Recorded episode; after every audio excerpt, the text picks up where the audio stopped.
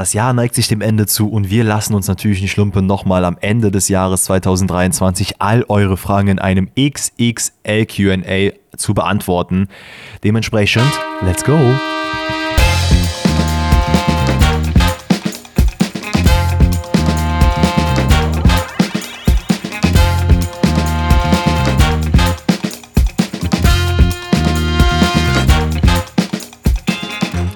Grüezi alle miteinander und herzlich willkommen zu einer neuen Episode Pfosten rettet. Heute an einem sehr, sehr speziellen Donnerstag, denn wir widmen diesen Tag einzig und allein euren Fragen.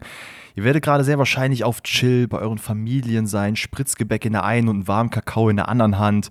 Also vielleicht euren Lieblingspyjama, den ihr jetzt die letzten drei Tage auch schon anhattet, frohlockend draußen den Schnee beobachten und einfach unseren lieblichen Stimmen zu hören.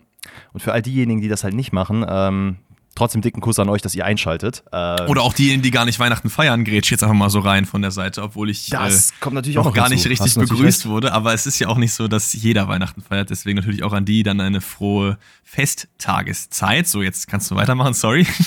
Ho hoffentlich seid ihr auf jeden Fall äh, am Chillen. Das ist hier so die äh, Key-Essenz des Ganzen. Aber Natürlich, ne, Alex hat sich gerade schon äh, eingegrätscht. Während, ich habe zwei Fragen. Ne, bevor wir jetzt eure Fragen machen, habe ich zwei Fragen. Erstmal, okay. wie geht's dir? Und wir haben ja jetzt gerade, wenn das hochkommt, den 28. 12. Und ich will mal wissen, wie laufen so deine Tage zwischen Weihnachten und Silvester? Weil es ist ja nicht jedes Jahr so, dass du, ähm, ja, also dass du halt immer frei hast, sondern so wie jetzt, dieses Jahr zum Beispiel, sind ja quasi drei Arbeitstage noch dazwischen. Ich meine, klar, du bist jetzt äh, Freelancer beziehungsweise selbstständig, äh, da ist nochmal was anderes, aber was geht da so ab in den Tagen? Also, erstmal geht es mir natürlich absolut fantastisch. Das liegt natürlich auch so ein bisschen daran, dass wir das Ganze vor Weihnachten aufgenommen haben. Und an Weihnachten, vielleicht gibt es da ein bisschen Trouble, ich weiß nicht, wie das bei dir früher immer in der Familie war, aber bei uns war es auf jeden Fall immer so, dass irgendwie mein Vater ist so, weiß nicht, 360 Tage der liebste Mensch im Jahr und dann irgendwie bricht er immer Streit vom Zaun wegen irgendwas. Ich weiß auch nicht, wegen dem Weihnachtsbaum, wegen irgendwas anderem. Ist nicht auch nur seine Schuld, sondern auch noch von, von anderen äh, Membern in meiner Familie. Ich will mich da auch gar nicht selber rausnehmen, aber irgendwie gab es da immer so jedes Jahr zumindest so einen halben Tag bisschen gekriselt. Am Ende hat man sich dann trotzdem wieder immer versammelt und äh, dann ging's, ging alles wieder gut. Deswegen werde ich euch dann vielleicht in der nächsten oder übernächsten Folge davon berichten, wie es dann wirklich war, weil wir haben es ja jetzt im Vorhinein aufgenommen, wie gesagt. Ähm, aber sonst Weihnachtstage, also 24. bei uns immer äh, den ganzen Tag eigentlich im Laufe der Familie. Ja gut, also, aber ne, warte, warte, ich will ja jetzt nicht Weihnachten wissen. Wir haben ja noch eine Folge, worüber wir explizit über Weihnachten reden wollen. Ich will gerne wissen, was du danach machst. Was genau, genau. Das, ich, wollte, ich wollte jetzt so die Tage durchgehen. Also 24. im Kreis der Familie. 25. war es meistens sind wir dann immer zu meiner Oma gefahren. 26. zu meiner anderen Oma. Das heißt, diese drei Tage waren früher eigentlich immer genau dafür geblockt. Und dann fing halt so ein bisschen diese Zeit zwischen Weihnachten und Neujahr an, ja, wo man ich will jetzt nicht sagen, nicht, nicht mit sich hin wusste so, aber das ist einfach irgendwie so eine leere Phase einfach. Also, das war immer meine Lieblingsphase eigentlich, weil da konnte man halt chillen. Man hatte meistens sehr, sehr wenig zu tun. Ich habe ja früher auch äh, nebenbei noch gearbeitet, aber da dann halt eben frei gehabt. Hm. Ähm, und Uni war da ja auch nicht. Deswegen für mich war das immer so ein bisschen eine Runterkommphase. Du hast so äh, am Fenster gesessen, rausgeguckt, bisschen, bisschen Playstation gezockt oder was weiß ich. Das war immer, immer sehr chillig. Aber du bist immer in Urlaub gefahren, oder was? Äh, nee, ich bin nicht immer in Urlaub gefahren. Also es ist tatsächlich jetzt erst die letzten drei Jahre so gewesen, dass wir tatsächlich unterwegs waren. Ähm, vorher, ich überlege gerade, also klar, Stress äh, während Weihnachtstage sowieso Standard. Ähm, das kennt man ja. Aber es ist dann halt auch so, du weißt ganz genau, du hast drei Feiertage gehabt, also ne, Weihnachten, erster, zweiter Weihnachtstag. Und dann, wenn die Geschäfte wieder aufmachen, warum auch immer, es gibt immer irgendwelche Gründe ins, Gesch Stimmt, ins Geschäft Geschäfte, zu laufen. Ne, ja. Und meine Mom hat mich jedes Mal dazu gezwungen, komm, geh nochmal das holen, geh nochmal das holen. Ich muss die und die Vorbereitung machen. Und es war ein absoluter Film, in die Geschäfte zu gehen. Das heißt, ich habe mir tatsächlich die drei Tage irgendwie versucht so zu legen, dass ich so viel wie möglich chillen konnte, musste aber dann natürlich hier und da aushelfen. Ähm, aber ansonsten, ja, wie du sagst, halt so, so mental darauf vorbereiten, nochmal mehr freie Tage zu haben und dann nicht nur dieses, ah ja, ich könnte ja jetzt eigentlich was machen, weil die Welt dreht sich ja jetzt wieder an den Arbeitstagen, aber ich will eigentlich chillen und dann mental darauf einstellen, ja, ich kann ja jetzt nichts machen, das ist ja jetzt schon der 31, jetzt hat ja schon alles zu. Das war bei mir dann immer so der Kampf. Aber naja. Jo, ich würde sagen, ähm, da wir ein volles Programm haben, denn ihr habt wieder mal rausgehauen, especially jetzt zum Jahresabschluss QA, Pfostenrettet Edition kamen hier Fragen links und rechts reingerasselt über YouTube, über meine Insta-Story, über Spotify, also überall, wo wir uns, uns nur wünschen können. Und ich hatte so ein bisschen die Qual der Wahl, so durchzuschauen und die Crème de la Crème der Fragen rauszusuchen. Hab mich aber jetzt nicht äh, dazu hinreißen lassen können, auf ein Mindestmaß zu kürzen. Das heißt, wir müssen uns vielleicht ein bisschen ranhalten, dass wir auch alle Fragen durchbekommen. Deswegen starten wir jetzt erstmal rein mit der Frage Nummer eins des Tages. Und die kommt von einem Account, der der Gladbach-Fan heißt. Deswegen nenne ich ihn jetzt den Gladbach-Fan im Weiteren. Der Gladbach-Fan, Doppelpunkt. Also, moin. Ich feiere den Podcast und habe für euch hier ein kleines Quick-Fire zusammengestellt. Von 1 nicht realistisch bis 10 sehr realistisch. Und dann hat er fünf Szenarien aufgelistet, wo wir einmal bewerten sollen, ist das realistisch oder eben nicht. Szenario Nummer 1, Borussia Dortmund verbessert sich richtig stark in der Rückrunde und wird am Ende der Saison Meister. so, ey, es tut mir so weh, dass ich als Borussia Dortmund-Fan darüber lachen muss, aber boah, ich würde dem, glaube ich, so eine 2 geben wenn überhaupt. Ich sehe das als maximal unrealistisch, weil einfach die anderen Mannschaften viel zu stark gerade sind. Und ich glaube, auch selbst wenn diese einknicken würden, du aktuell jetzt schon zu weit weg bist. Klar, letzte Saison war das auch so, dass Dortmund weit weg war, aber da hatte man eigentlich auch nur die Bayern als richtige Konkurrenz. Jetzt hast du ja noch drei andere Teams, die da oben mitspielen. Und ähm, ich kann es mir beim besten nicht, will nicht vorstellen. Und ich kann mir auch nicht vorstellen, äh, dass tatsächlich Edin Terzic ähm, ja, dass er entlassen wird oder dass Watzke geht, das wird alles so bleiben, wie es ist. Äh, wenn man jetzt es bleibt alles so, wie es ist. Genau das, wenn man hier einen gewissen äh, Mann zitieren kann. Und dementsprechend, glaube ich, wird es auch keine krasse Entwicklung geben. Ähm, man schafft dann irgendwie Champions League vielleicht ins Viertelfinale, ähm, wenn man viel Glück hat, sogar ins Halbfinale und wird so ein bisschen überschatten können, was in der Saison abgeht. Aber was denkst du?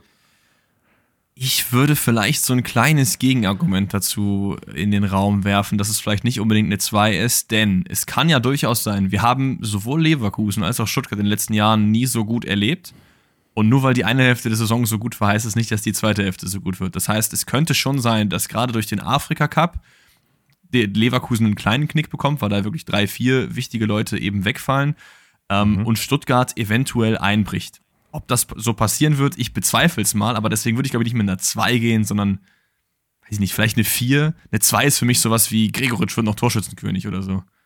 Also, ich meine, man muss halt sagen, selbst wenn halt der Afrika Cup jetzt krank reinschwächt, was ja bei Leverkusen, ja, wo man vielleicht aus Anti-Leverkusen-Brille so ein bisschen gesagt hat, ja, ey, dann, ne, wenn äh, Boniface nicht mehr da ist, aber jetzt hast du halt einen Schick, der sehr, sehr gut reinkommt, ähm, was ja auch sehr schön zu sehen ist, der nicht beim Afrika Cup sein wird. Das, das heißt, stimmt sicherlich, aber, so aber auf der anderen Seite sind natürlich die Bayern diese Saison und auch RB Leipzig nicht so stark, wie sie das in den ein, zwei Saisons hier vor eben waren. So, das heißt, die direkte mhm. Konkurrenz ist zwar ein bisschen näher zusammen, aber die Spitze halt auch ein bisschen näher an, an Dortmund, finde ich.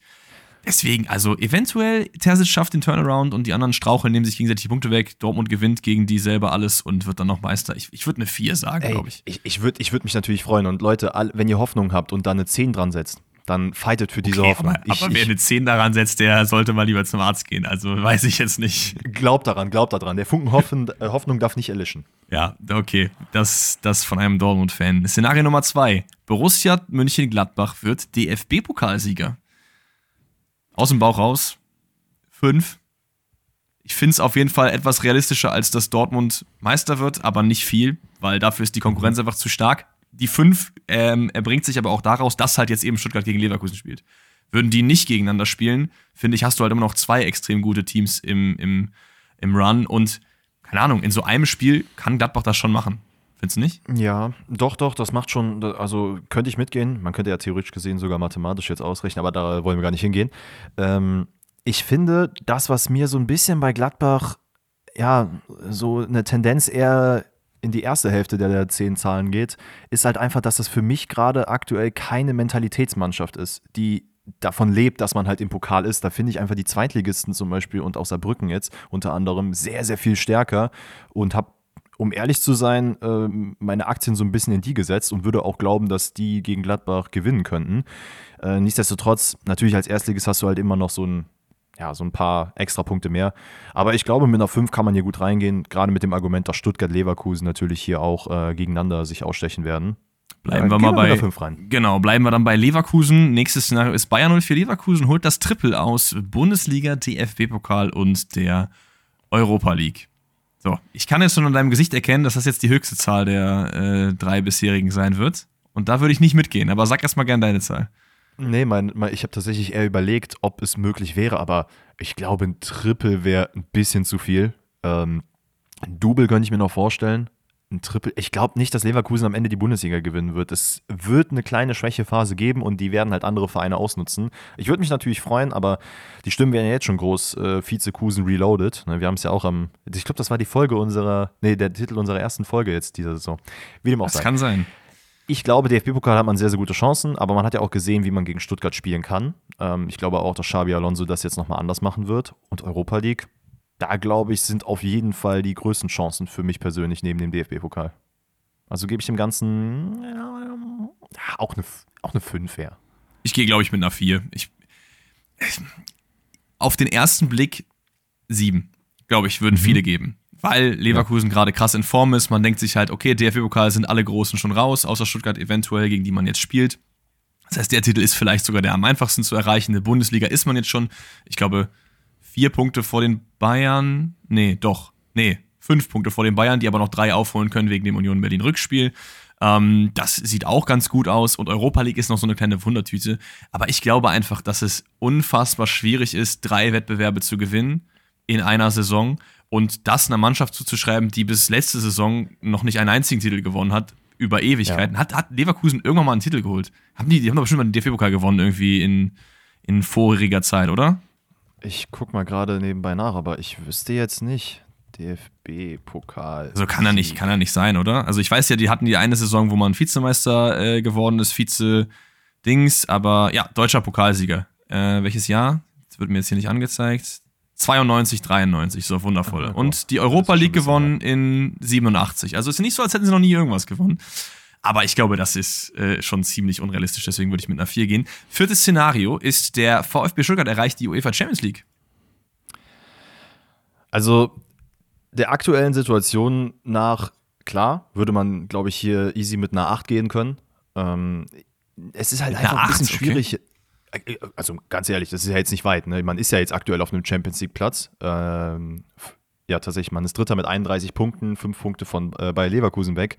Aber natürlich drückt von hinten auch RB Leipzig und Borussia Dortmund. Ich glaube, on Long Run werden die Mannschaften es doch eher schaffen. Ähm, ich kann mir nicht vorstellen, dass Borussia Dortmund äh, gerade als klares, ausgerufenes Ziel für die Saison, die Champions League-Qualifikation zu erreichen, es nicht irgendwie schaffen würde. Ähm, ich kann mir vorstellen, dass es gegen Ende hin dann doch nochmal ein bisschen nach hinten losgehen kann. Deswegen, ich glaube, das ist meine höchste Zeit. Ich glaube, ich gebe dem Ganzen aber trotzdem eine 7. Ich gebe dem Ganzen eine 6, selbe Argumentation wie du. Ich glaube einfach, dass die zwei dahinter schon noch pushen werden und Stuttgart wird auch nochmal Schwächephasen haben, aber ich würde mich, äh, würd mich auf jeden Fall freuen, wenn dem nicht so wäre und Stuttgart in die CL zieht, weil das wäre sehr, sehr geil. Dann vielleicht Dortmund auf der 3, Stuttgart auf der 4, Leipzig auf der 5. Das wäre so vielleicht so meine Traum, Traum Top 5 für die, ähm, die Tabelle am Ende der Saison. Und letztes Szenario, dann gehen wir zur nächsten Frage. Der Hertha, der Hertha BSC wahrscheinlich, ähm, die Hertha steigt in die Bundesliga auf. Und ich glaube, da habe ich die, die höchste Zahl, weil ich glaube, das ist von den ganzen Sachen tatsächlich mit am realistischsten. Weil wenn du mal auf die, die äh, Tabelle der zweiten Liga schaust, die ist jetzt knapp zur Hälfte vorbei. Ich glaube, ein Spiel ist es noch, dann ist die Hinrunde komplett vorbei und die Hertha hat auf die Relegation vier Punkte Rückstand. Also, das ist jetzt keine Welt. Weißt du, wie ich meine? Und Pallade ja. hat schon bewiesen, dass nach einem katastrophalen Saisonstart, der ja ähnlich wie Schalke verlief, dass man es geschafft hat, unten rauszukommen. Er hat jetzt aus den letzten äh, fünf Spielen, soweit ich weiß, neun Punkte geholt. Das ist auf jeden Fall ausbaufähig, aber ungefähr, aber Pauli hat auch neun Punkte geholt aus den letzten fünf Spielen zum Beispiel. Ich glaube aber trotzdem, über eine sechseinhalb, sieben würde ich nicht hinausgehen ich muss tatsächlich sagen, für mich sind aktuell einfach die beiden Hamburger Mannschaften gerade zu stark, auch wenn Hertha natürlich hier und da mal geschwächelt hat. Pauli sehe ich ganz klar als Aufstiegskandidaten. Da würde ich sofort eine 10 geben, dass sie das schaffen. Okay, krass, ähm, 10.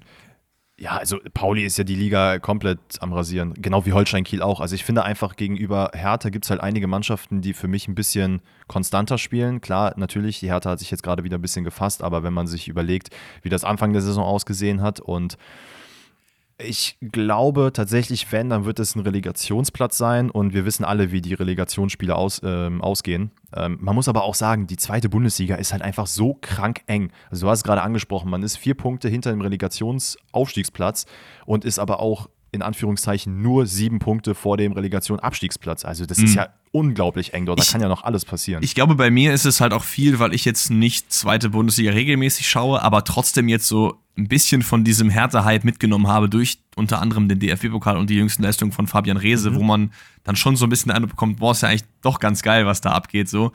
Ähm, deswegen ist sicherlich meine Bewertung jetzt nicht die objektivste. Vielleicht ist es auch keine 7, das ist jetzt einfach nur aus dem Bauch heraus gewesen. Ich, ich gehe da, glaube ich, mit einer 6 rein. Es ist nicht, es wäre eigentlich 50-50, aber ich sage so, ach komm, wenn einer der Mannschaften es doch noch schaffen könnte, gerade jetzt zum Beispiel Schalke oder die ehemaligen Erstligisten, dann glaube ich, dass Hertha mhm. es doch nochmal vielleicht reißen könnte. Okay, easy, dann haben wir die Frage doch beantwortet.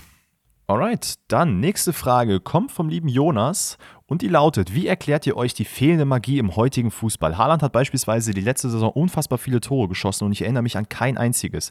Ich habe das Gefühl, dass dem Fußball durch das immer breitfächige, extrem besser werdende Niveau die Einzigartigkeit abhanden gekommen ist, ähm, weil alles einfach zu gleich scheint. Die Bundesliga ist davon nicht derart betroffen wie die Premier League, aber wer weiß, wo das hin Richtung Investoren alles sich entwickeln wird.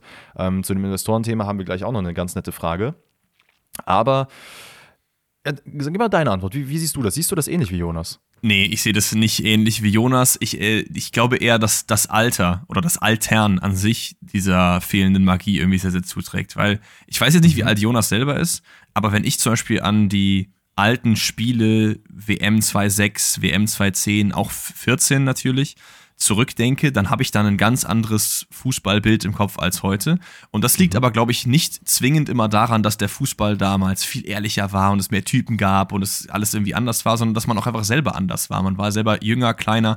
Es hatte einfach in seinem Leben irgendwie, finde ich, eine etwas andere Bedeutung. Ich verstehe aber natürlich trotzdem, woher das Ganze kommt. Ich will dem das auch nicht komplett weg absprechen, aber ich finde das Argument, Hahn hat viele Tore geschossen und ich erinnere mich an kein einziges, zieht irgendwie nicht so richtig, weil ich erinnere mich auch von einer tollen Saison von Luca Toni an kein einziges mehr gefühlt. Und bei Haaland hast du schon noch ein, zwei Tore im Kopf eigentlich. Deswegen, ich, ich, ich tue mich immer so ein bisschen schwer mit dem, früher war alles geil, heute ist alles Müll. Ähm, ich verstehe aber trotzdem, woher das kommt, auch mit den Investoren und dass irgendwie alles immer höher, schneller, weiter ist und die Wettbewerbe sich verändern und so. Also, vielleicht liegt es auch dann doch ein bisschen daran, dass wenn ich da was Handfestes dran finde, dass es vielleicht dann daran liegt, dass einfach es viel mehr Fußball auch gibt und es viel Auf weniger exklusiv irgendwie ist. Also früher irgendwie Real Madrid gegen Bayern oder so. Äh, das war so ein Once-in-a-Lifetime-Ding und heute passiert das irgendwie gefühlt öfter. Ich weiß gar nicht, ob die Zahlen das irgendwie auch, auch backen, aber keine Ahnung, wie ist es bei dir? Also ich finde auch, es hat sehr viel damit zu tun, dass es halt diesen Overload an Fußball gibt, ähm, dass du gefühlt jetzt mittlerweile Zugriff auf alles hast. Ähm, das ist halt schon ein Unterschied zu damals. Du hast halt nicht so oft Premier League gucken können und jetzt hast du halt mit The Zone Sky und Co. kannst ja alles Mögliche, kannst ja wirklich in, weiß ich nicht, Usbekistan die Liga dir anschauen. Und ähm, dementsprechend ist natürlich auch die Leistungsdichte in der Premier League, die ist ja auch gewachsen in den letzten 10, 15, 20 Jahren. Und die ist so immens ange, äh, angewachsen, dass du halt wirklich gefühlt jede Woche theoretisch gesehen einen krassen Treffer sehen kannst. Also ich verstehe schon das Argument, dass gerade die, die Premier League halt noch so ein ja, ein bisschen so dieses Aushängeschild hat, ey, wir haben gefühlt alle zwei Tage neues Talent, guckt mal rein. Ähm, aber zum Beispiel zu diesem Haaland-Thema, viele Tore heißen ja auch nicht direkt, dass es geile Tore sind. Also du hast gerade Luca Toni angesprochen. Wenn ich an Luca Toni denke, denke ich an Abstaubertore. Davon hat er dann 40 in der Liga gefühlt gemacht und da war ich auch so, ja. Das meine ich ja, deswegen habe ich ihn noch als Beispiel genommen, weil das halt jemand ist, der auch viele Tore gemacht hat, aber halt nicht so memorable Sachen hat. Was halt auch noch hinzukommt, wie gesagt, ich glaube, es ist halt wirklich dieser Leistungsdichte ein bisschen geschuldet. Das kann natürlich oder hat auch sehr viel mit Investoren in der Premier League zu tun, ähm, dass du da deine Gabriel Jesus, äh, Sakas, Haalands und so weiter und so fort, die du da alle hast, ähm, dass das einfach in der Bundesliga zum Beispiel nicht so ist. Ich meine, wir haben ja jetzt auch in Deutschland ein ganz anderes äh, Blickfeld auf die Bundesliga. Ich meine, außerhalb von Deutschland wird sie ja als Farmers League bezeichnet. Ähm, und hier hast du halt, wenn da mal ein krasses Tor passiert von, weiß ich nicht, Tim Kleindienst, dann bist du, boah, krass, ey, Tim, Kleindienst hat eine kranke Bude gemacht. Da juckt sich halt keiner für. Wenn jetzt ein Haaland in der Premier League ein Tor macht, was krass ist, dann weiß das jeder, weil es einfach mit der Vermarktung alles zustand. Nichtsdestotrotz bin ich aber auch bei dir. Es ist ähm, nicht alles so, ey, früher war alles besser als jetzt. Ähm, ich bin aber auch sehr gespannt, wo das noch hingehen wird. Ich glaube aber, der Haupt, das Hauptargument ist einfach ein bisschen dieser Overload an Fußball, der gerade ist. Ja, das, das äh, macht auch Sinn. Noch eine Sache vielleicht dazu. Meine, äh, mein Gedächtnis ist auch einfach Arsch, ne? Also letzte Woche sind zwei geil, drei geile Tore passiert. Ich habe schon vergessen, wer die überhaupt geschossen hat. Also, das äh, ist auch immer ein Ding, was es da zu beachten gilt. Aber ich, wie gesagt, ich kann beide Seiten so ein bisschen verstehen. Ich finde nur immer, ich, ich sehe mich da gerne als so ein bisschen dieses Gegen, Gegenglied, Gegengewicht zu diesen ganzen, äh, ja, früher war alles besser Aussagen, weil finde ich nicht unbedingt. Aber naja, wir gehen weiter zur nächsten Frage. Die kommt von Walzing, Walzing. Ich weiß nicht, wie man es ausspricht, aber ich weiß, was er oder sie gefragt hat, nämlich baut euch euer perfektes Trikot aus folgenden Kategorien. Farbe, Ausrüster, Passform, Muster, Applikation, Sponsor, Rückennummer und Ärmellänge. Das heißt, wir machen es jetzt so, dass wir das einmal komplett machen oder abwechselnd pro Kategorie? Nee, nee, wir machen das schon einmal komplett und ähm, ich gebe dir den Vortritt, weil ich okay. merke schon, bei dir juckt es in den Fingern. Mir juckt es immer in den Fingern. Ich, ich, gehe schon immer die nächsten Fragen durch mir. Oh, es kommen noch so viele geile Fragen. Dazu kann ich das und das sagen. Es ist einfach wundervoll. Aber wir starten rein. Erstmal natürlich Retro-Trikot-Vibes. Deswegen, ich glaube, das muss man vorhin vor Augen haben, damit man sich das vor dem inneren Auge vorstellen kann. Farben, ich muss sagen, Farben, die, die geilste Trikotfarbe ist für mich eigentlich rot. Weil da gibt es so viele ikonische rote Trikots, wo ich sage, die sind einfach Banger. Natürlich kann man jetzt auch hier irgendwelche Nischenfarben nehmen. Dunkelgrün finde ich geil. Ich finde auch Gelb kann auch geil sein, aber ich gehe mit Rot. Ausrüster, ich weiß nicht warum, aber es muss einfach Adidas sein. Ich glaube, das liegt einfach mhm. daran, dass wenn ich mir diese Retro-Trikots vor, vorstelle, dann ist da immer irgendwie das Adidas-Logo drauf, auch noch das alte. Nicht diese drei Streifen, sondern dieses einfach nur geschriebene Adidas, dieses etwas kleinere, mhm. was damals oft auf diesen Premier League-Trikots drauf war. Nike auch geil. Das ist. Nike war doch von Arsenal der Ausrüster mit in dieser Ori-Ära auch, ne? Äh, ja, zu der ja. Zeit noch. Und jetzt ist so. es ja. Ne, jetzt ist wieder Adidas. Es war ja zwischenzeitlich. War es Nike vorher? Ist auch egal. Nike Adidas. Genau, ja. aber, aber so, die haben auch geile Trikots gehabt, aber ich würde damit Adidas gehen. Passform, ihr wisst es, Leute, viel zu groß. Also viel, viel, viel, viel zu groß. Ähm, ich bin einfach kein Freund von einem was Hautengem. Mit Muster habe ich mich so ein bisschen schwer getan, weil ich finde es irgendwie geil, wenn ein komplett wildes Muster drauf ist. Es gibt dieses äh, gelbe JVC Arsenal-Trikot, was zum Beispiel sehr, sehr geil ist, wo ja komplett wildes Muster drauf ist. Aber ich habe mich jetzt hierfür entschieden, eher so ein bisschen subtle zu gehen, nur so eine ganz kleine minimale Textur, dass das Trikot so von weit weg irgendwie nur rot aussieht, aber wenn du näher rangehst, halt schon irgendwie so ein bisschen, bisschen Charakter hat, sage ich mal.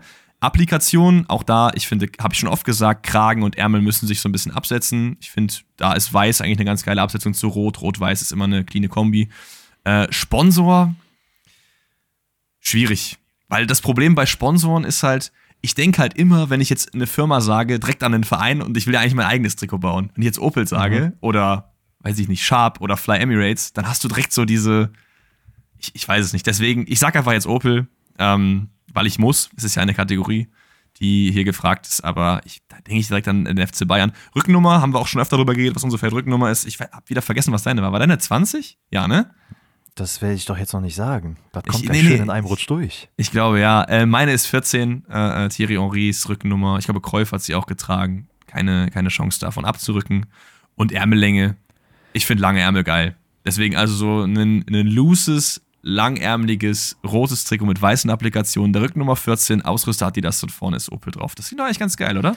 Krass, ich habe eigentlich gedacht, dass du jetzt mit einem Kurzarm-Trikot reingehst und dann sagst Longsleeve wieder drunter. Das, das geht natürlich auch, so aber dein, dein, wie soll ich, dein Outfit für alles. Ja, das ist richtig, aber das ist so der eher so die moderne Art Trikots zu tragen eigentlich finde ich. Das hat doch früher keiner gemacht. Ich erinnere mich an kein Bild von irgendwelchen alten Legenden um die 2000er, die kurzärmlich und dann Longsleeve drunter hatten. Die hatten dann kurzärmlich und nix oder Langarm. Müsste ich jetzt, wüsste ich jetzt aus dem Stehreif auch jetzt gerade keinen, der das macht. Ne, und deswegen, gut. aufgrund dieser Retro-Vibes, dachte ich mir, machen wir das so, wie damals das auch ich, vor allen Dingen eben in der Frage von Jonas sage ich, ey, früher war alles besser, bla bla. Und hier nehme ich alles, dass das alles früher viel geiler war. Macht Sinn, macht Sinn. Also, Kinders, ihr wisst ja jetzt mittlerweile, ähm, dass ich ja schon das ein oder andere mit Klamotten zu tun habe und ich natürlich auch schon privat mir das ein oder andere Trikot mal aus Jux und Dollerei gebaut habe. Und ich könnte jetzt äh, fünf Stunden euch einen Vortrag halten, was ich gerne machen würde. Aber für mich persönlich die geilste Farbe, die es auf einem Trikot gibt, was es tatsächlich nicht so oft gibt, was aber Bayern dieses Jahr sehr stark gemacht hat, Creme. Creme ist einfach eine so unglaublich wunderschöne Farbe, kann mit so vielen Farb anderen Farben harmonieren. Dementsprechend könnt ihr euch Akzentfarben denken, weiß ich nicht, man kann grün nehmen, man kann rosa nehmen, man kann lila nehmen, orange, was auch immer. Ich will ein schön cremefarbenes Trikot haben. Ähm, bei mir ist es eigentlich egal, ob es retro äh, angelehnt ist oder eher so modern, weil vielleicht ist es eher so ein Mittelding, also etwas cooles, modernes, was du halt aber auch als Retro-Trikot rüberbringen kannst. Ähm, dementsprechend cremefarben mit so leichten lila Akzenten und orangene Streifen am Arm. Dann nehme ich jetzt auch natürlich, wer vorweg, äh, wer mein Ausrüster ist, ist nämlich Adidas mit dem neuen Logo. Ich brauche das neue Adidas-Logo, weil ich okay. ihr habt das in den ganzen Trikot-Rankings gehört und gesehen. Ich kack da so drauf ab. Ich brauche dieses Logo drauf. Passform, auf dem Feld etwas enger, aber natürlich dann auch für Fans wie Alex außerhalb des Feldes locker, so locker wie es nur geht. So, das muss einfach perfekt. Ich brauche einen Davy Selke, der da drin gut aussieht, und ich brauche einen Alex, der da drin gut aussieht. Kriege ich das auch unterschrieben von dir dann?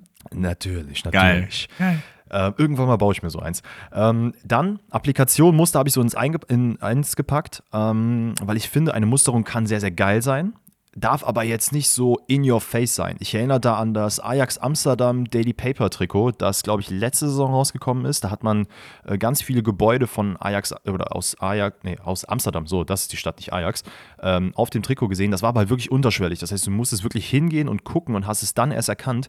Ich glaube, Bayern hat das jetzt gerade bei dem, ist es das Wiesentrikot oder also dieses Sondertrikot, was sie haben, hat ja, glaube ich, auch so ähm, in der Cremefarbe hat es auch noch so Applikationen drin. Mhm. Finde ich sehr, sehr geil. Ich glaube, so eine schöne Musterung kann halt sehr gut kommen, wenn sie auf den zweiten Blick erst erkennbar ist. Sponsor, habe ich tatsächlich mir mal Gedanken gemacht, wen würde ich da gerne sehen? Ich brauche natürlich was Minimalistisches, weil ich mag es einfach sehr, sehr Deutsche clean. Bahn. Deutsche Bahn, aber auch in den Farben bitte, mit Rot und Weiß. Äh, nee, natürlich nicht. Boah, das sähe ja richtig schlimm aus auf dem Trikot. Ich fände äh, PlayStation irgendwie geil.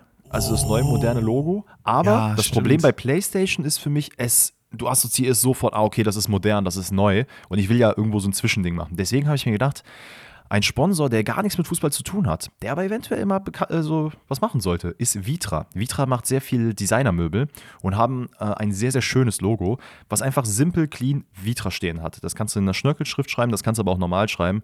Und wenn man das sieht, denkst du, ah, okay, das sieht sehr modern aus. Wenn du aber weißt, was es ist, dann bist du so, ah ja, diese ganzen klassischen Designermöbel und so. Ne? Und dann verbindest du was. Rückennummer, du hast es schon gesagt, 20. 20 ist es immer gewesen, 20 wird es immer sein. Und Ärmellänge ist bei mir kurz. Ähm, einfach damit ich äh, das im Sommer tragen kann, weil Langarm ist dann ein bisschen schwierig im Sommer. Und äh, darunter notfalls ein Longsleeve ansonsten Kurzarm ist the way to go für mich. Junge, ich bin gerade sprachlos. Ich habe mir mal das Logo angeguckt, das sieht ganz nice aus, aber da, was, was kosten da so Stühle, Alter? Das ist ja geisteskrank. Irgend so ein Plastikding, 500 Euro und für so einen richtigen Stuhl 3.000, 4.000 Euro. Jo, Alter, Design-Klassiker. Was soll ich dir sagen? Naja, Design. Also mit sowas kann ich äh, nicht viel anfangen. Ich meine, vielleicht da gewinne ich irgendwann. Seid bei mir aber an der richtigen Adresse. Würdest, würdest du, wenn du jetzt äh, äh, deutlich, deutlich mehr Geld, ne, das Zehnfache an Geld zur Verfügung, was du jetzt im Monat hast, würdest mhm. du dir dann so deine Wohnung mit solchen Sachen einrichten? Ich glaube, ich würde das trotzdem nicht machen. Mm, es kommt also nicht komplett. Es gibt so tatsächlich ein, zwei Designer-Pieces, die ich sehr gerne hätte, die jetzt äh, natürlich, wo ich auch weiß, ey, das wird sehr unrealistisch sein, dass ich mir einen 4000 Euro Tisch kaufe. Aber ähm, das Gute bei den Produkten ist es halt wie ein Kunstwerk. Du weißt, du kannst sie halt behalten und die sind halt in zehn Jahren das gleiche wert. Ja. Also das ist halt der Vorteil daran. Aber ich würde mir jetzt nicht meine Wohnung komplett vollballern, weil das ist halt auch so ein Problem. Das sind halt Designklassiker. Das heißt, Leute, die sich damit beschäftigen, die kennen diese Möbel und dementsprechend sieht halt gefühlt jede zweite Wohnung für ähm, Möbelenthusiasten genauso aus. Und das würde ich halt nicht wollen.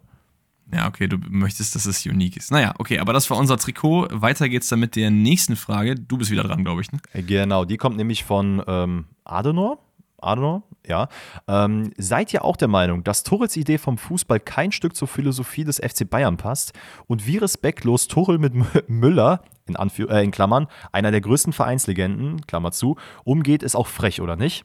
Und da musst du ja eigentlich antworten, weil das ist ja dein Verein. Ne? Und ich habe ja schon gehört, du bist ja Tuchel-Fan, äh, du liebst den Mann, du würdest am liebsten What? Thomas Tuchel dir hinten auf den Rücken tätowieren lassen. Ich habe schon immer in Thomas Tuchel-Bettwäsche geschlafen, würde ich behaupten. ähm, boah, gibt's sowas eigentlich? So Merchandise von so einzelnen Leuten? Also Ronaldo und Messi safe, aber kann ich jetzt einfach Thomas Tuchel-Bettwäsche mir irgendwo kaufen? Wahrscheinlich nicht, ne? Beantworte mal die Frage. Ich gucke mal währenddessen, ob ich irgendwas finde. Das, das wäre sehr, sehr geil. Ähm, ich muss ehrlich gesagt sagen, ich habe erstmal so ein bisschen ver äh, versucht, in mich zu gehen und überhaupt zu ähm, erfahren, was denn die Idee von Thomas Tuchel ist, die angeblich nicht zum FC Bayern passt. und gibt, gibt es wirklich? Du lachst. es gibt eine Seite und das ist unbezahlte Werbung, weil ich ja selber auch schon was geholt habe, die ganz cool sind. Redbubble. Da kannst du dir quasi alles, was du an irgendwie so Merchandise-mäßig haben willst, Sticker oder sonst was von irgendwelchen Animes, kannst du dir holen. Und die haben unter anderem eine Thomas Tuchel Fließdecke. Alter, ähm, geil. Eine schwarze Decke mit äh, weißem Thomas Tuchel oben drauf. Boah, das sieht schon geil einfach nur mit Also, falls Gesicht. du mir, äh, mein Geburtstag, März ist ja nicht mehr lang, ne? Dann weißt du, was du mir, was du mir kaufen kannst, ja. wenn Thomas Tuchel dann noch Trainer ist. Nee, ähm, ich, es ist so ein bisschen wie bei, wie bei Dortmund vor ein paar Wochen, wo wir darüber geredet haben, dass irgendwie die Ambitionen und wie man den Verein irgendwie kennt, nicht so richtig zu dem passen, was man ähm, auf dem Platz jetzt gerade in der aktuellen Form halt irgendwie sieht. Und der mhm. FC Bayern ist diese Saison auf jeden Fall unter seinen, seinen, seinen Maßstäben natürlich. Ich weiß jetzt aber nicht, ehrlich gesagt, ob das, ob das mit dieser Spielidee zusammenhängt, weil irgendwo ist es ja auch nicht Thomas Tuchels Fehler, wenn er an, angestellt wird von den oberen Leuten und er wird ja nicht seine Idee komplett dann ändern. Das heißt, du musst dir als Verein immer schauen, dass du den Trainer ranholst, der auch den Fußball spielt, den du halt sehen willst. Und du kannst halt dich dann nicht wundern, dass auf einmal nicht dann Marco Rosi oder Nagelsmann Fußball gespielt wird, wenn du Thomas Tuchel an der Seitlinie hast. So. Das, das verstehe ich halt immer nicht so.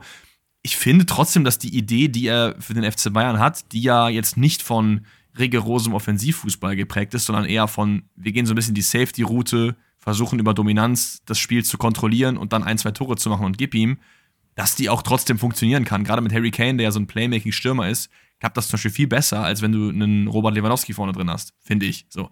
Mhm. Das heißt, ich würde jetzt nicht per se davon ausgehen, dass Thomas Tuchels Spielidee nicht passt. Ich glaube, sie passt einfach nicht zur Erwartung der Fans und nicht, nicht zum FC Bayern.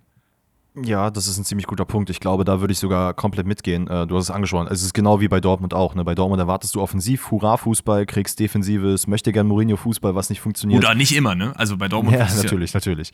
Aber ähm, bei Bayern, ich finde zum Beispiel das, was er mit Harry Kane gemacht hat, ähm, ist ja Wahnsinn. Also ich habe den zumindest bei Tottenham nie so wahrgenommen, dass er halt diese Art von Spieler sein kann.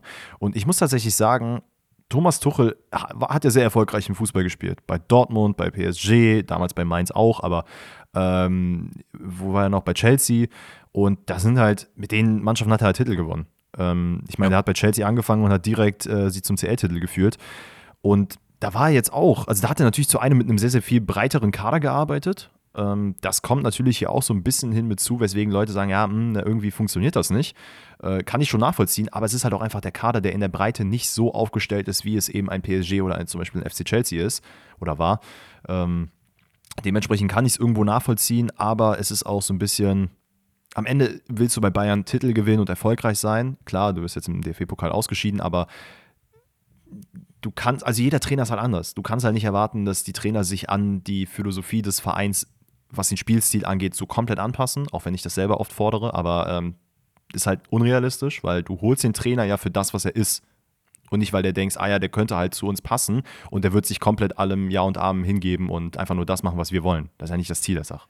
Das, das ist richtig. Ich würde aber trotzdem gerne noch auf die zweite äh, Prämisse der Frage eingehen, nämlich dass Thomas Tuchels Verhalten respektlos gegenüber Thomas Müller ist ich, ich glaube, als Fan ist man da sehr, sehr schnell bei der Stange und zu sagen, ey, das ist eine der größten Legenden des Vereins, der wird nicht mit Respekt behandelt, weil er nicht mehr so viel spielt.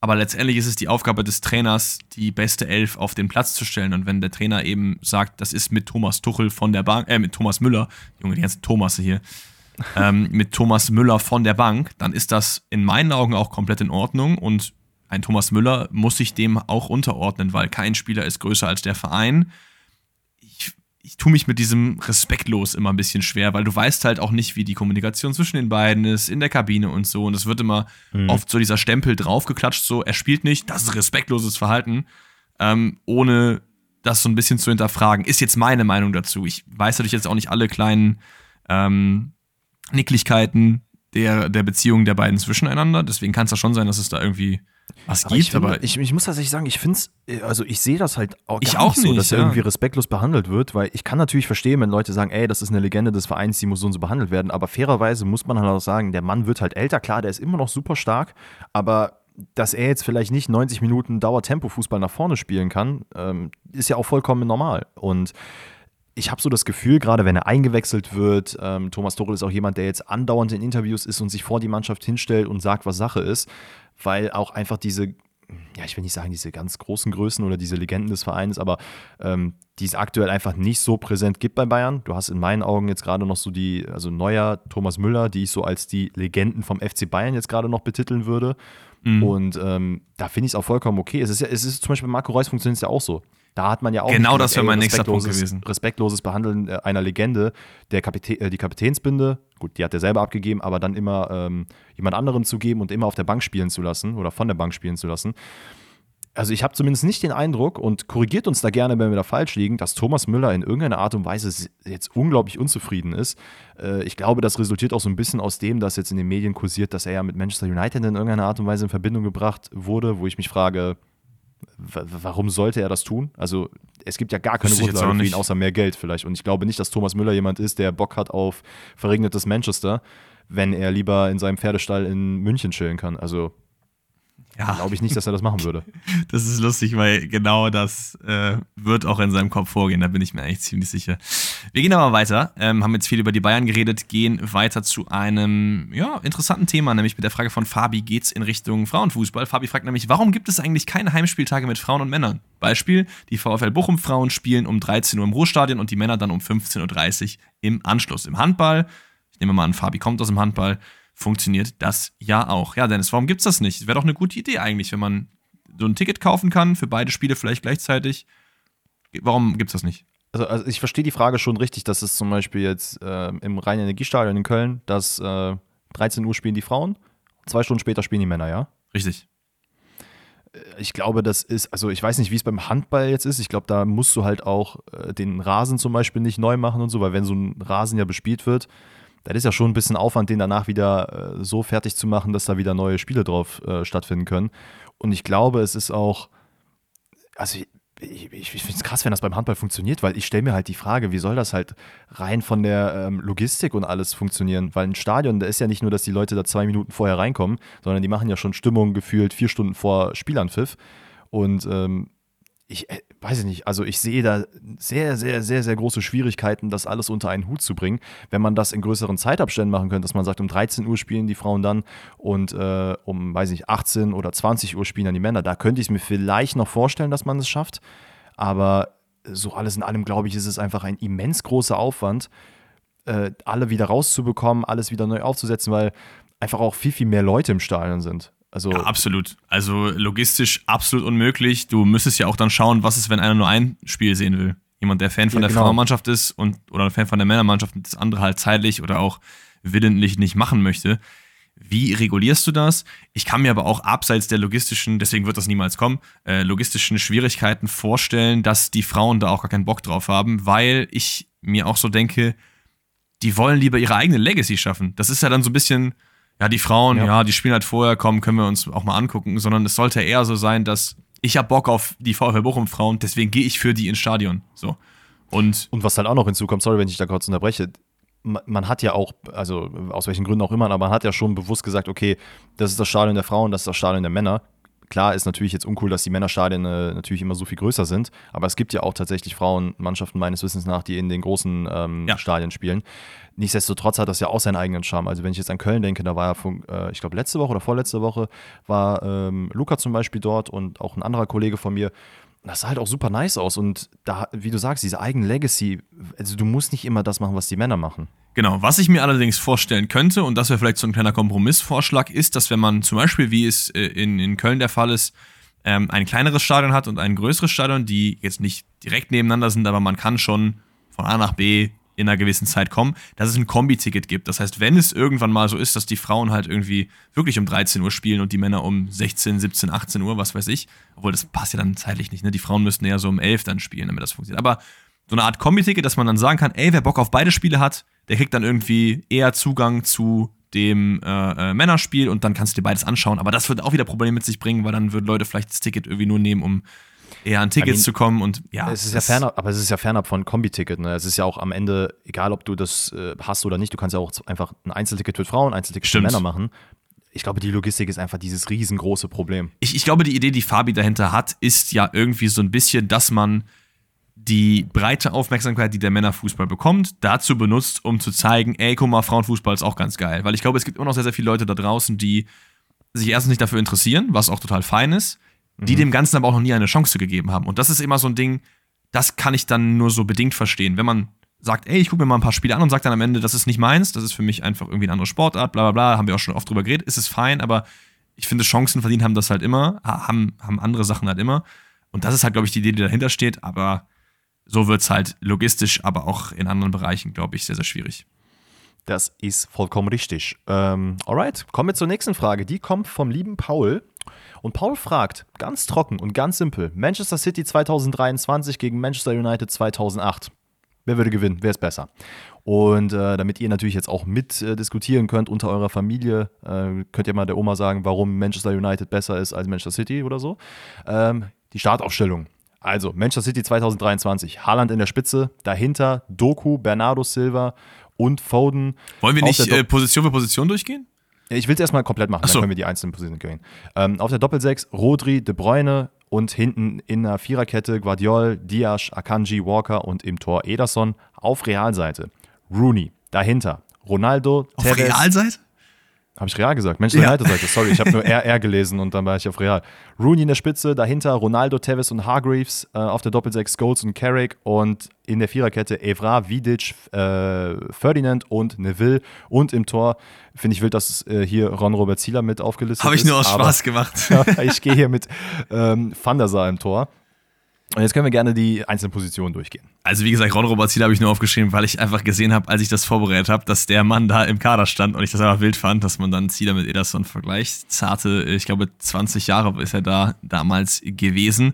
Aber Keeper, Van der Sar gegen Ederson, glaube ich, kommt Ederson in keiner Welt ran. Van der Sar für mich Top 5 All-Time, oder? Ja, das würde ich auch sagen. Ich glaube, Ederson ist für mich oftmals zu fehlerbehaftet. Ist ja für mich auch jetzt aktuell nicht einer der besten Keeper, muss ich tatsächlich sagen. Da ja. finde ich, gibt es andere, die deutlich besser sind, beziehungsweise ähm, konstanter spielen. Aber ja, gehe ich auch mit Van der Sar.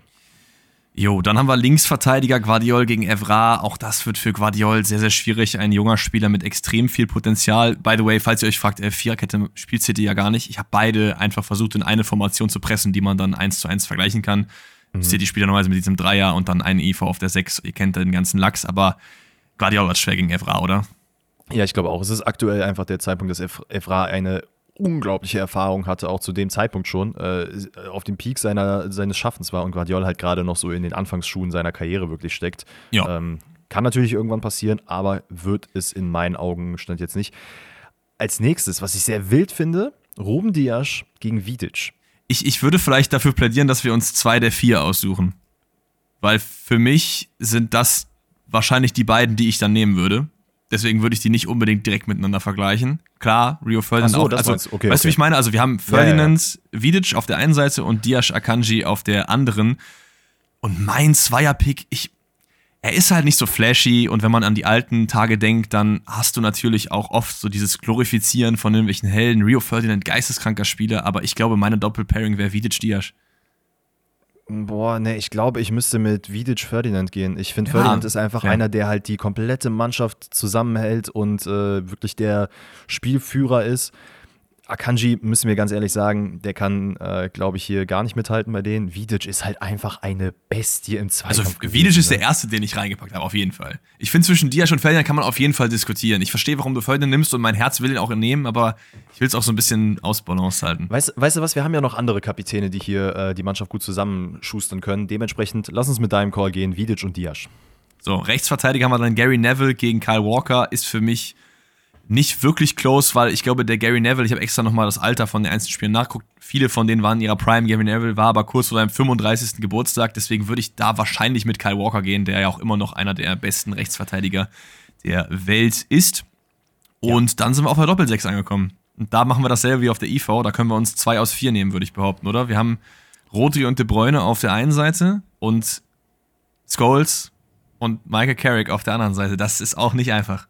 Es sind, das, das Ding ist halt, das sind auch einfach komplett verschiedene Spielertypen auf dieser Mittelfeldposition. Also mit Roti Bruyne hast du halt wirklich so die Leute, die einfach den Blick für alles haben, die das Spiel von vorne bis hinten lesen können, die theoretisch gesehen auch überall eingesetzt werden können.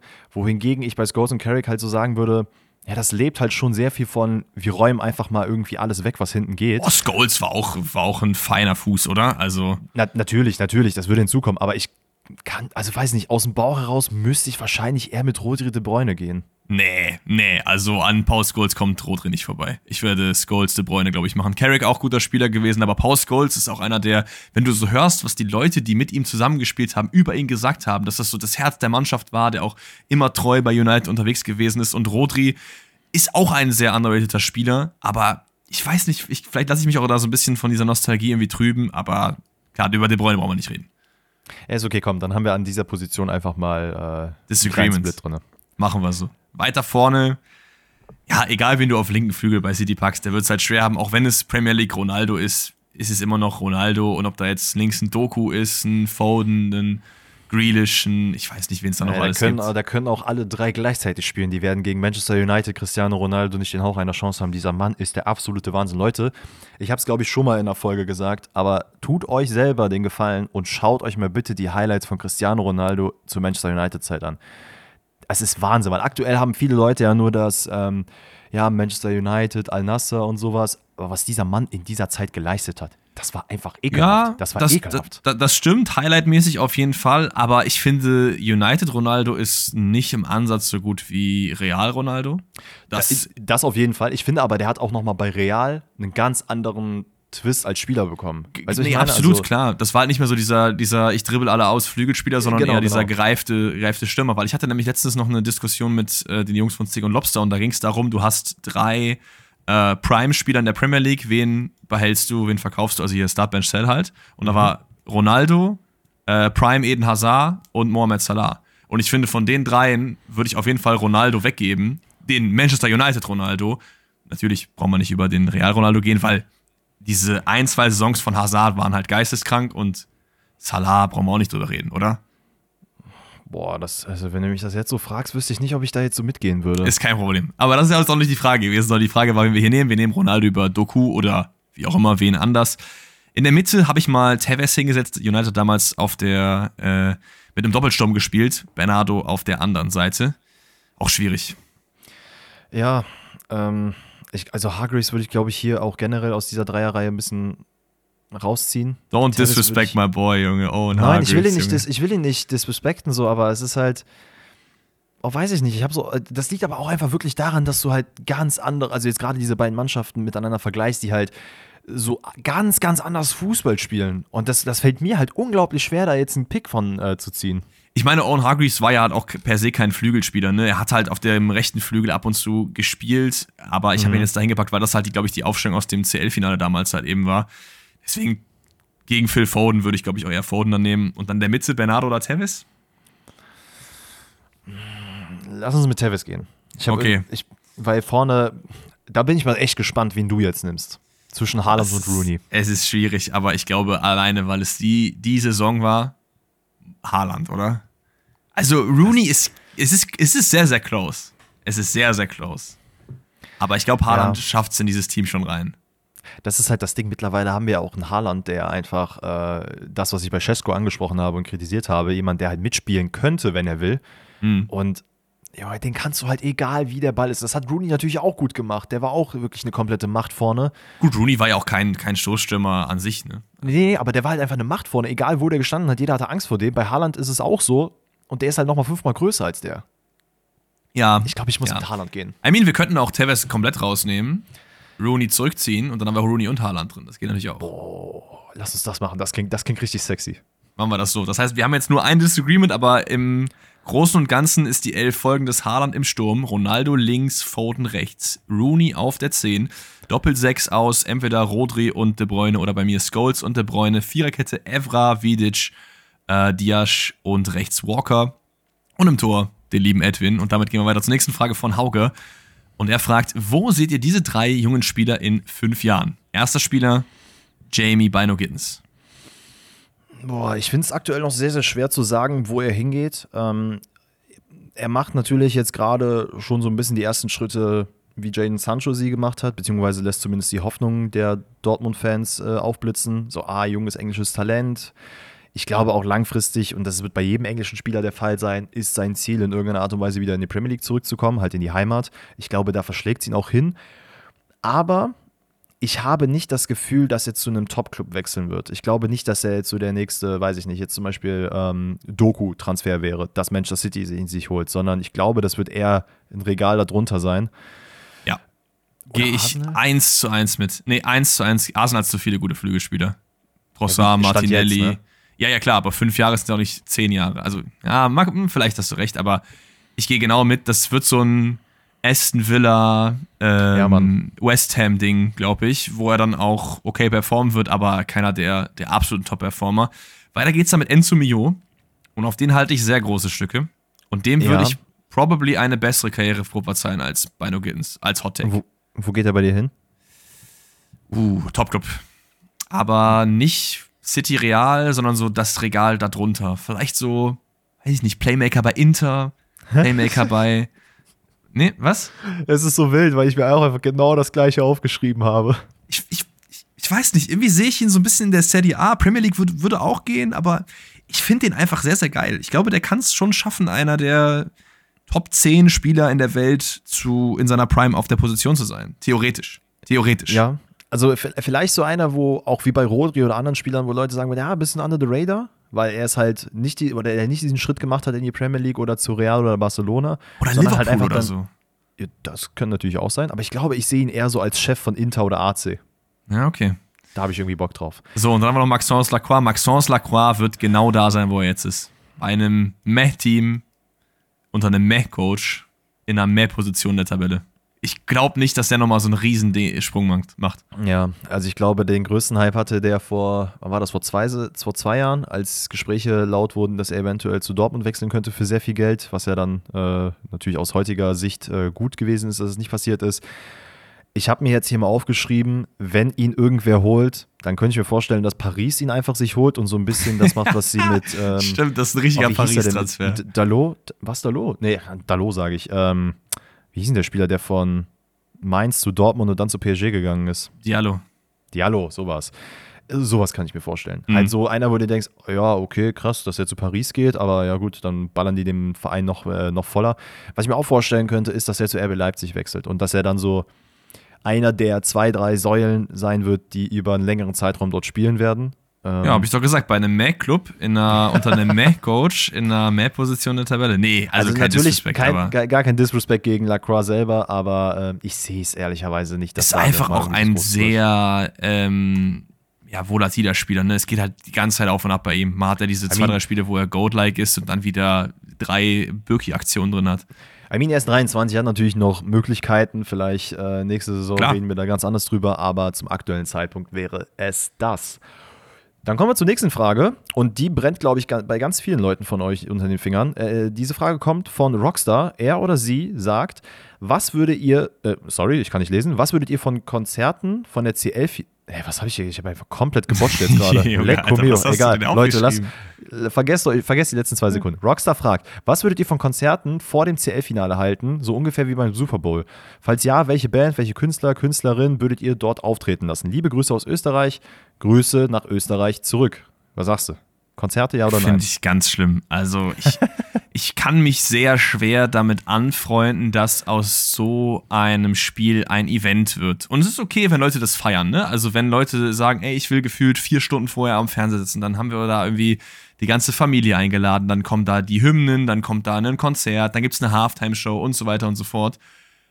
Sehe ich einfach nicht. Ich möchte CL-Finale, die Mannschaften laufen ein, ich höre die Gesänge, dann geht's los. 120 Minuten, Elfmeterschießen und gib ihm und dann ist das Ding auch durch. Deswegen habe ich da gar keine Aktien drin, dass man da irgendwelche Superstars vor oder inmitten des Spiels irgendwie auftreten lässt. Wie sieht's bei dir aus? Ähnlich. Ich muss sagen, ich finde es eigentlich ganz cool, dass in der Halbzeit immer mal wieder so Analysen gemacht Außer es werden. ist The Boss House, ne? Das wäre natürlich Goat, da würde ich auf Wow. jeden Fall.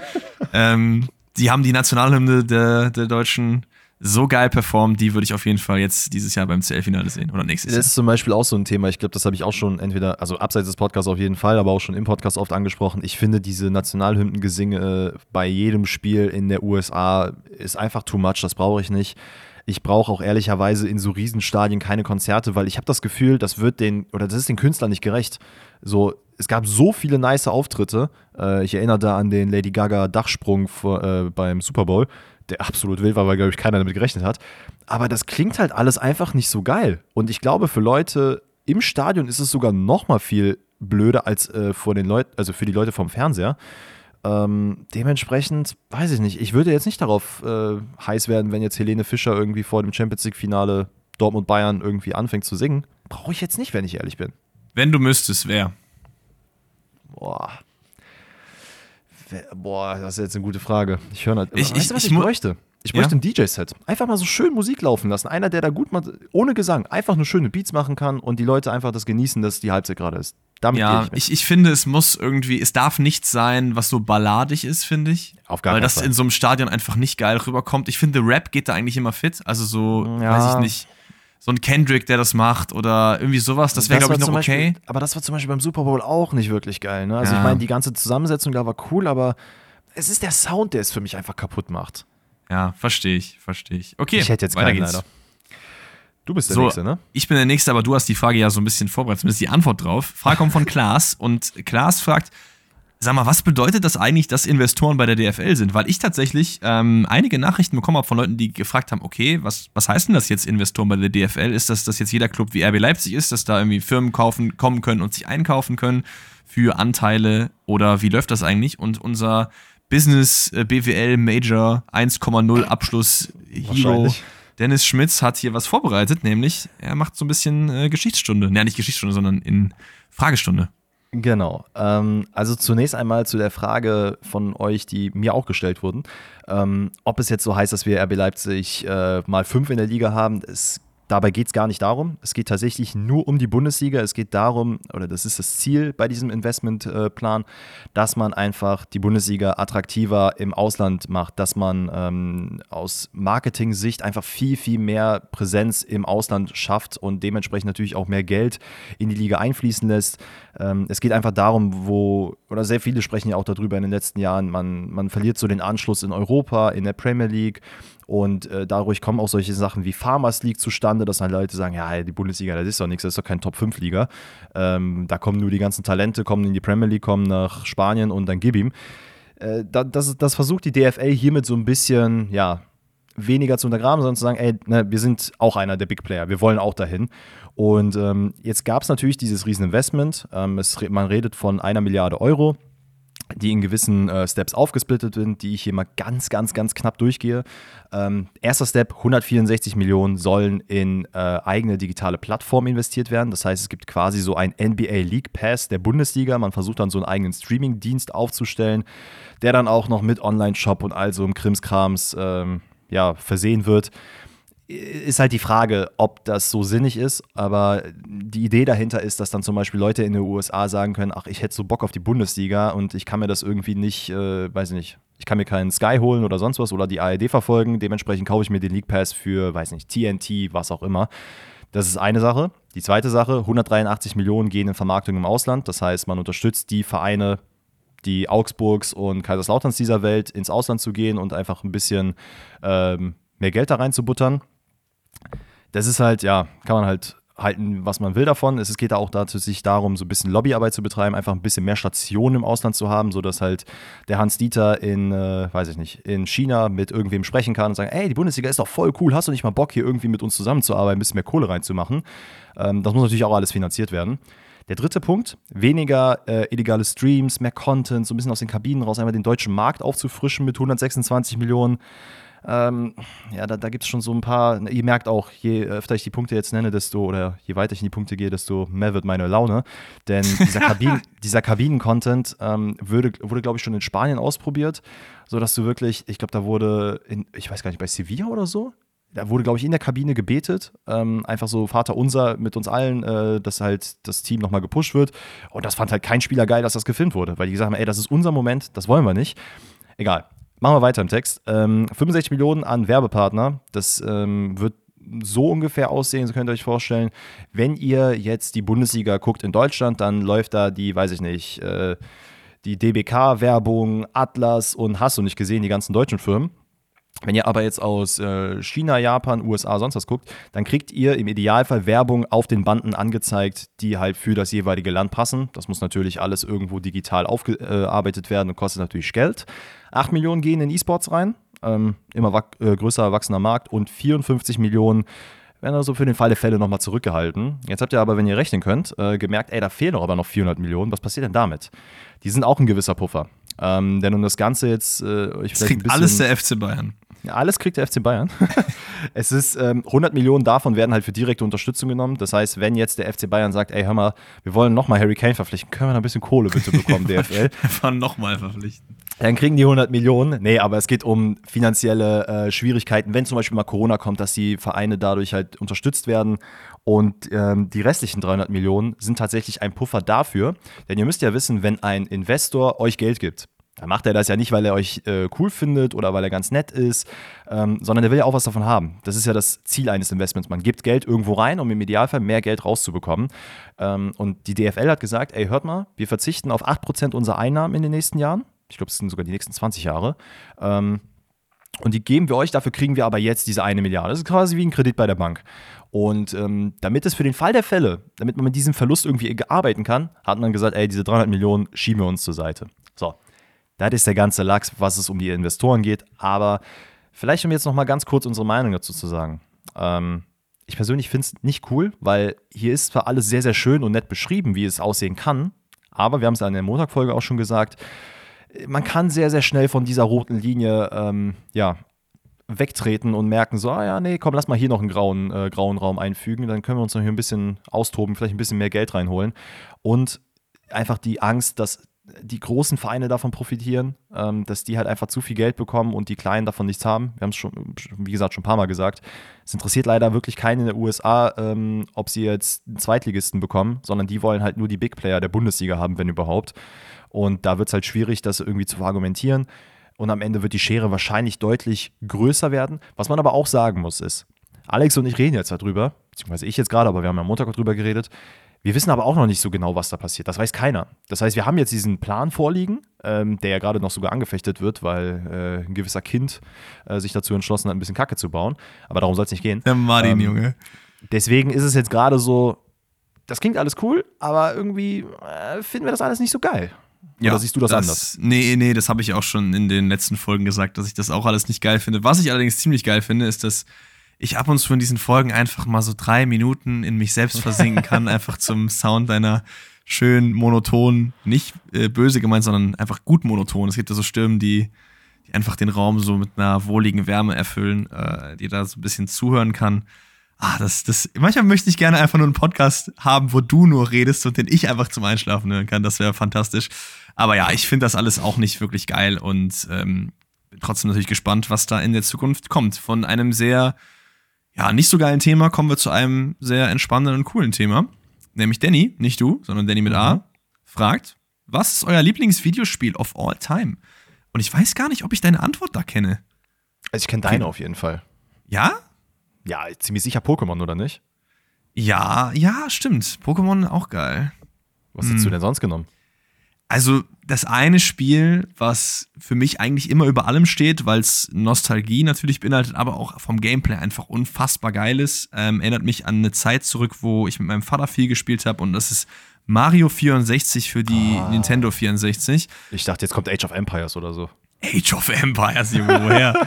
ähm, aber der Pokémon-Franchise auch sehr, sehr geil, aber da ist halt ein dickes Minus die, die neueren Spiele, weil die einfach, finde ich, so von, die sind nicht mit so viel Liebe gemacht. Mhm. Und Mario 64, Killer. Was wäre denn deine Vermutung bei mir als Lieblingsspiel? Boah, ich kann mir sehr gut vorstellen, dass du die modernere Route genommen hast und Zelda genommen hast. Hm, weil nee, das tatsächlich nicht. Okay, dann, dann weiß ich es gar nicht so genau. Was hast du genommen? Ich musste, ich musste es in drei Kategorien aufteilen. Okay, so. ja, einfach jetzt hier, das hätte ich naja, auch gern gemacht. Nein, pass auf, pass auf.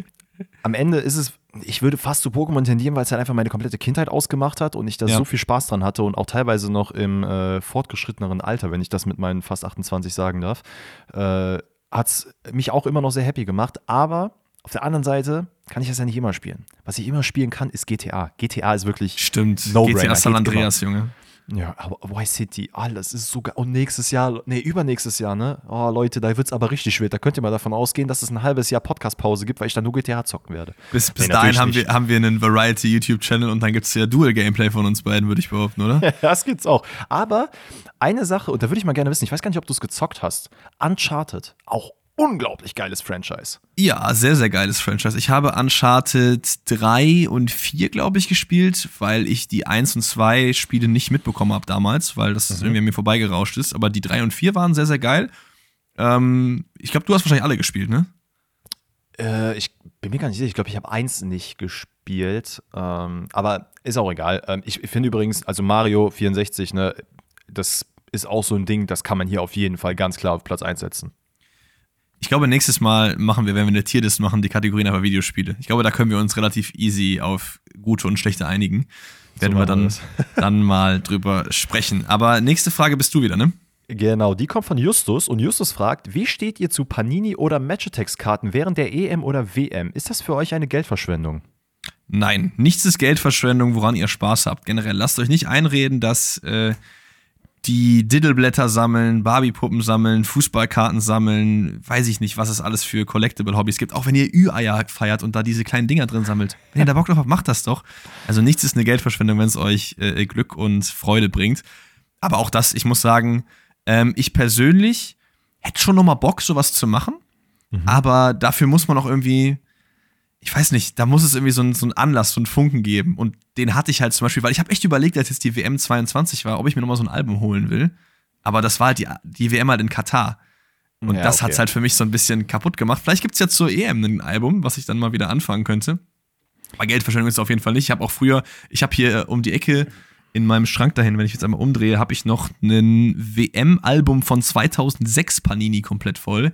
Das ist natürlich geil. Ähm, das habe ich auch Ja, ich habe es immer gefeiert. Ähm, ich habe, ich hab, glaube ich, mein ältestes Sammelalbum ist, boah, was war das?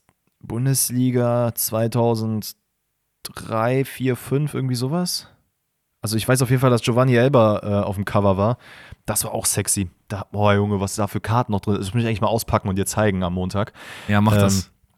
Nee, ich finde auch, also das, was Alex sagt, wenn ihr Bock darauf habt und das euer Hobby ist und ihr Spaß daran habt, dann gebt dafür Geld aus. Ähm, Übertreibt jetzt nicht, macht euch nicht Schulden oder genau. sonst was. Äh, wenn ihr einen Zehner irgendwo rumfliegen habt und ihr wollt euch ein paar Karten kaufen, dann macht es.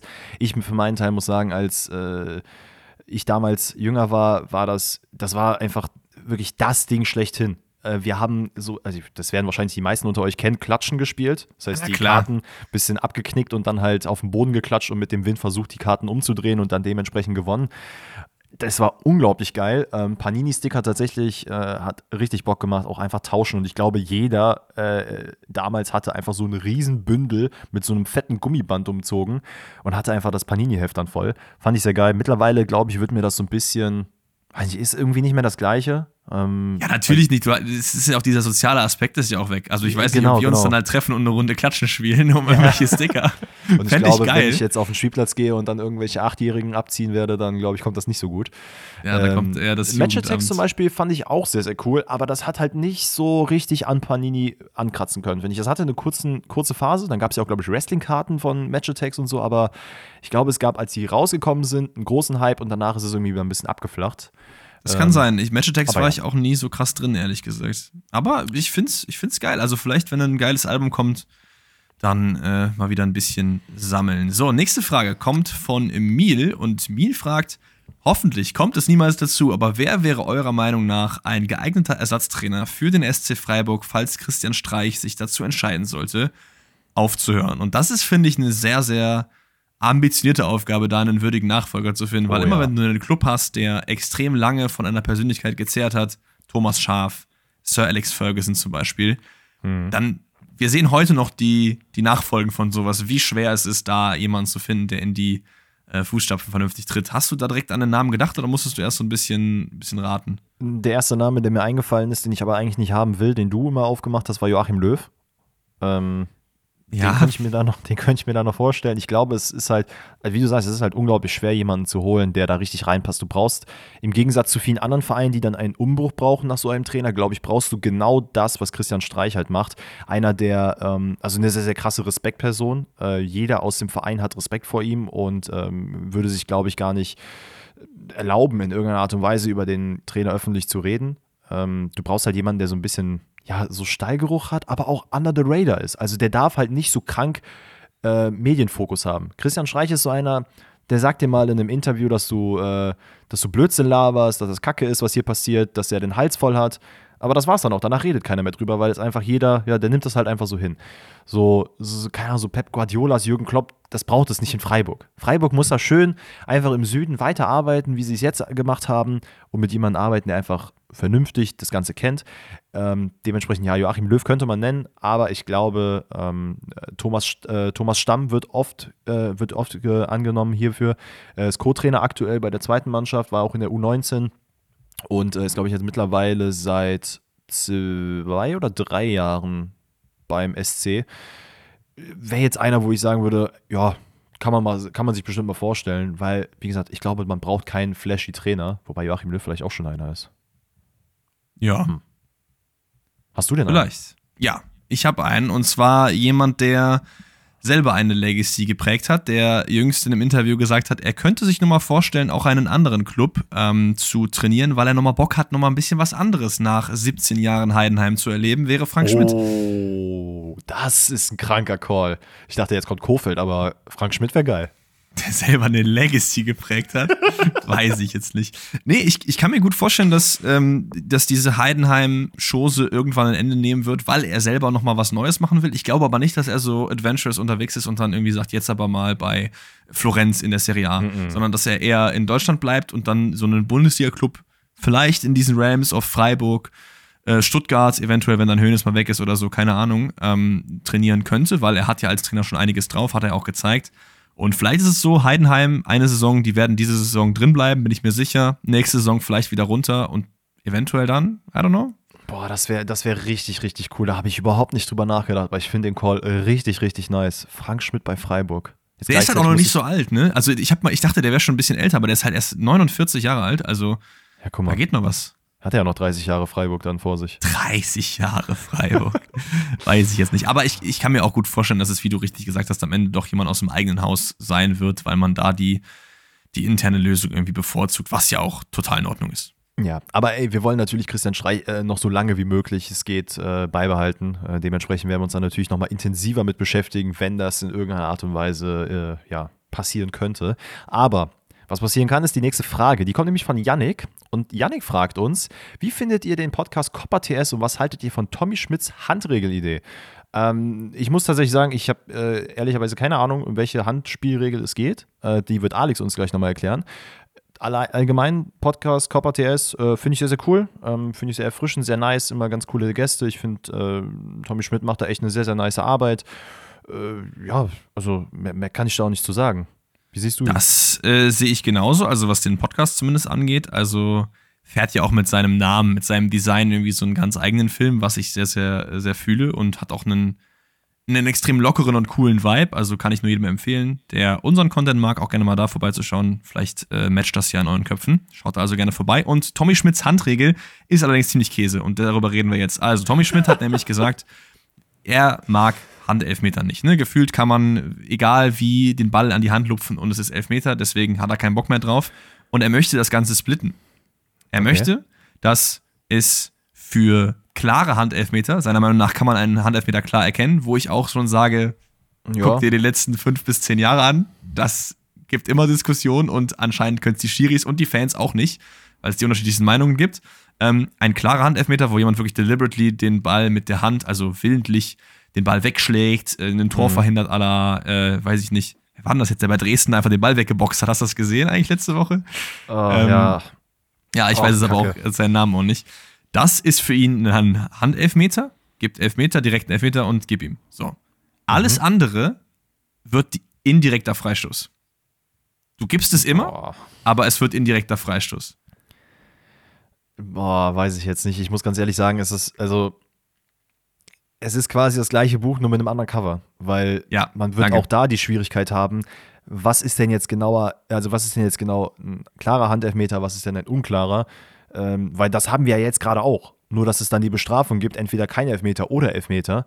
Und das würde einfach genau das, die gleiche Problematik in meinen Augen aufmachen.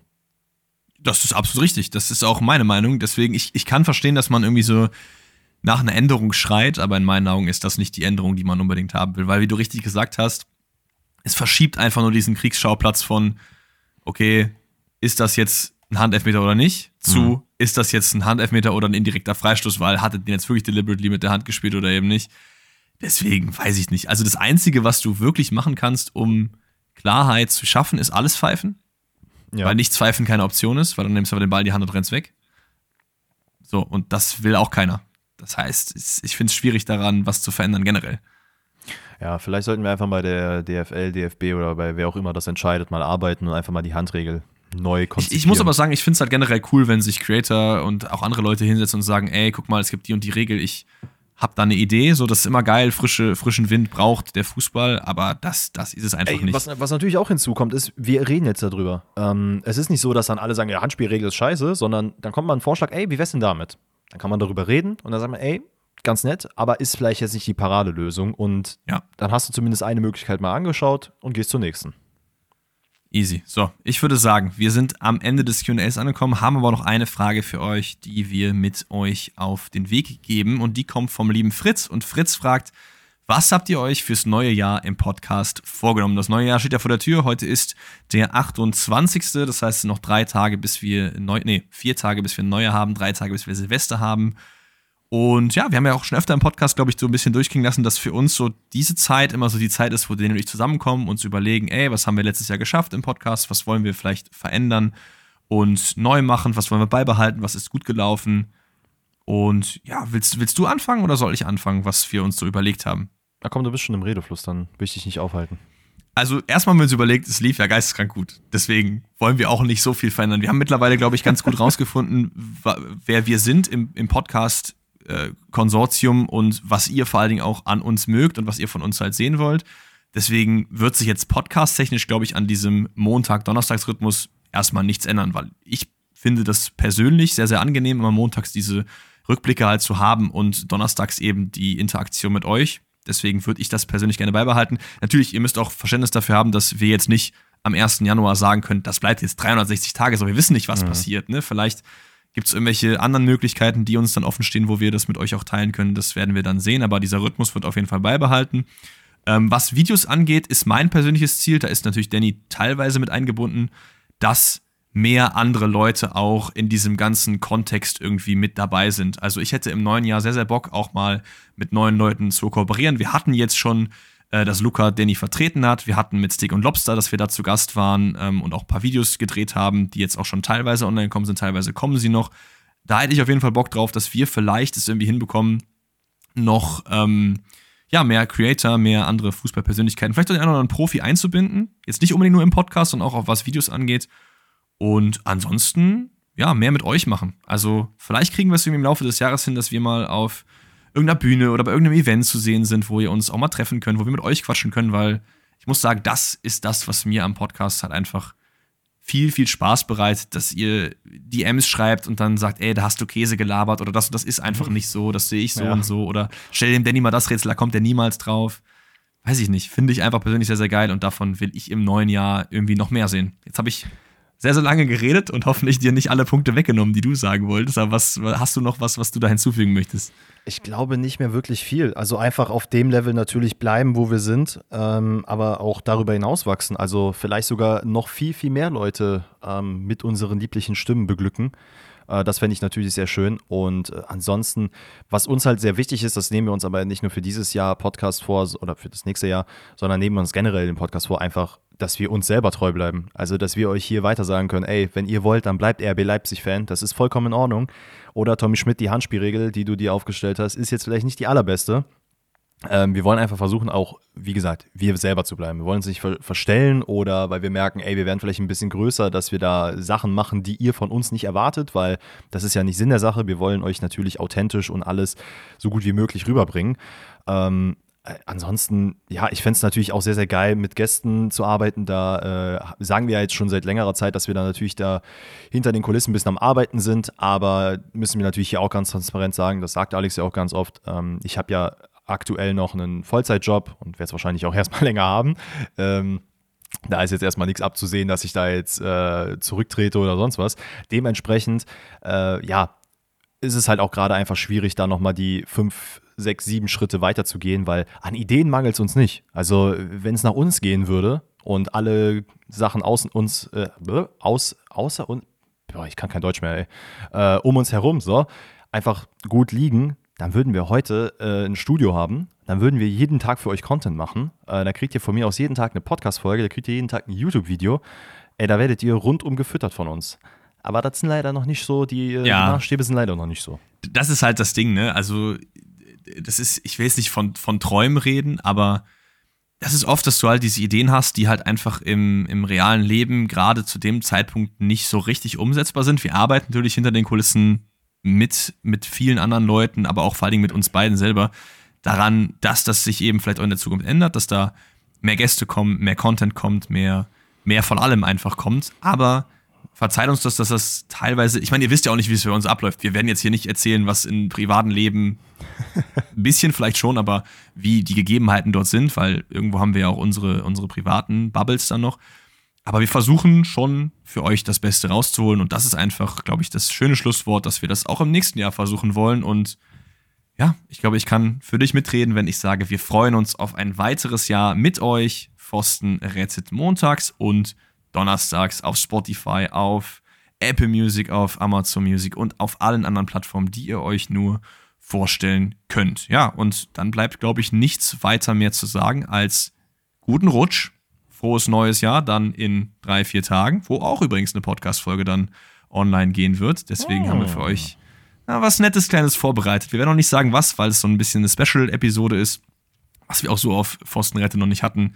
Aber es ist sehr, sehr nice geworden. Also freut euch darauf und ja, verbringt Zeit mit der Familie oder mit euren Freunden, wo auch immer und wie auch immer ihr gerade unterwegs seid. Und bis zum nächsten Mal bei Pfosten rettet dann in 2024. Ciao, ciao. Guten Rutsch und hatte Tschüss.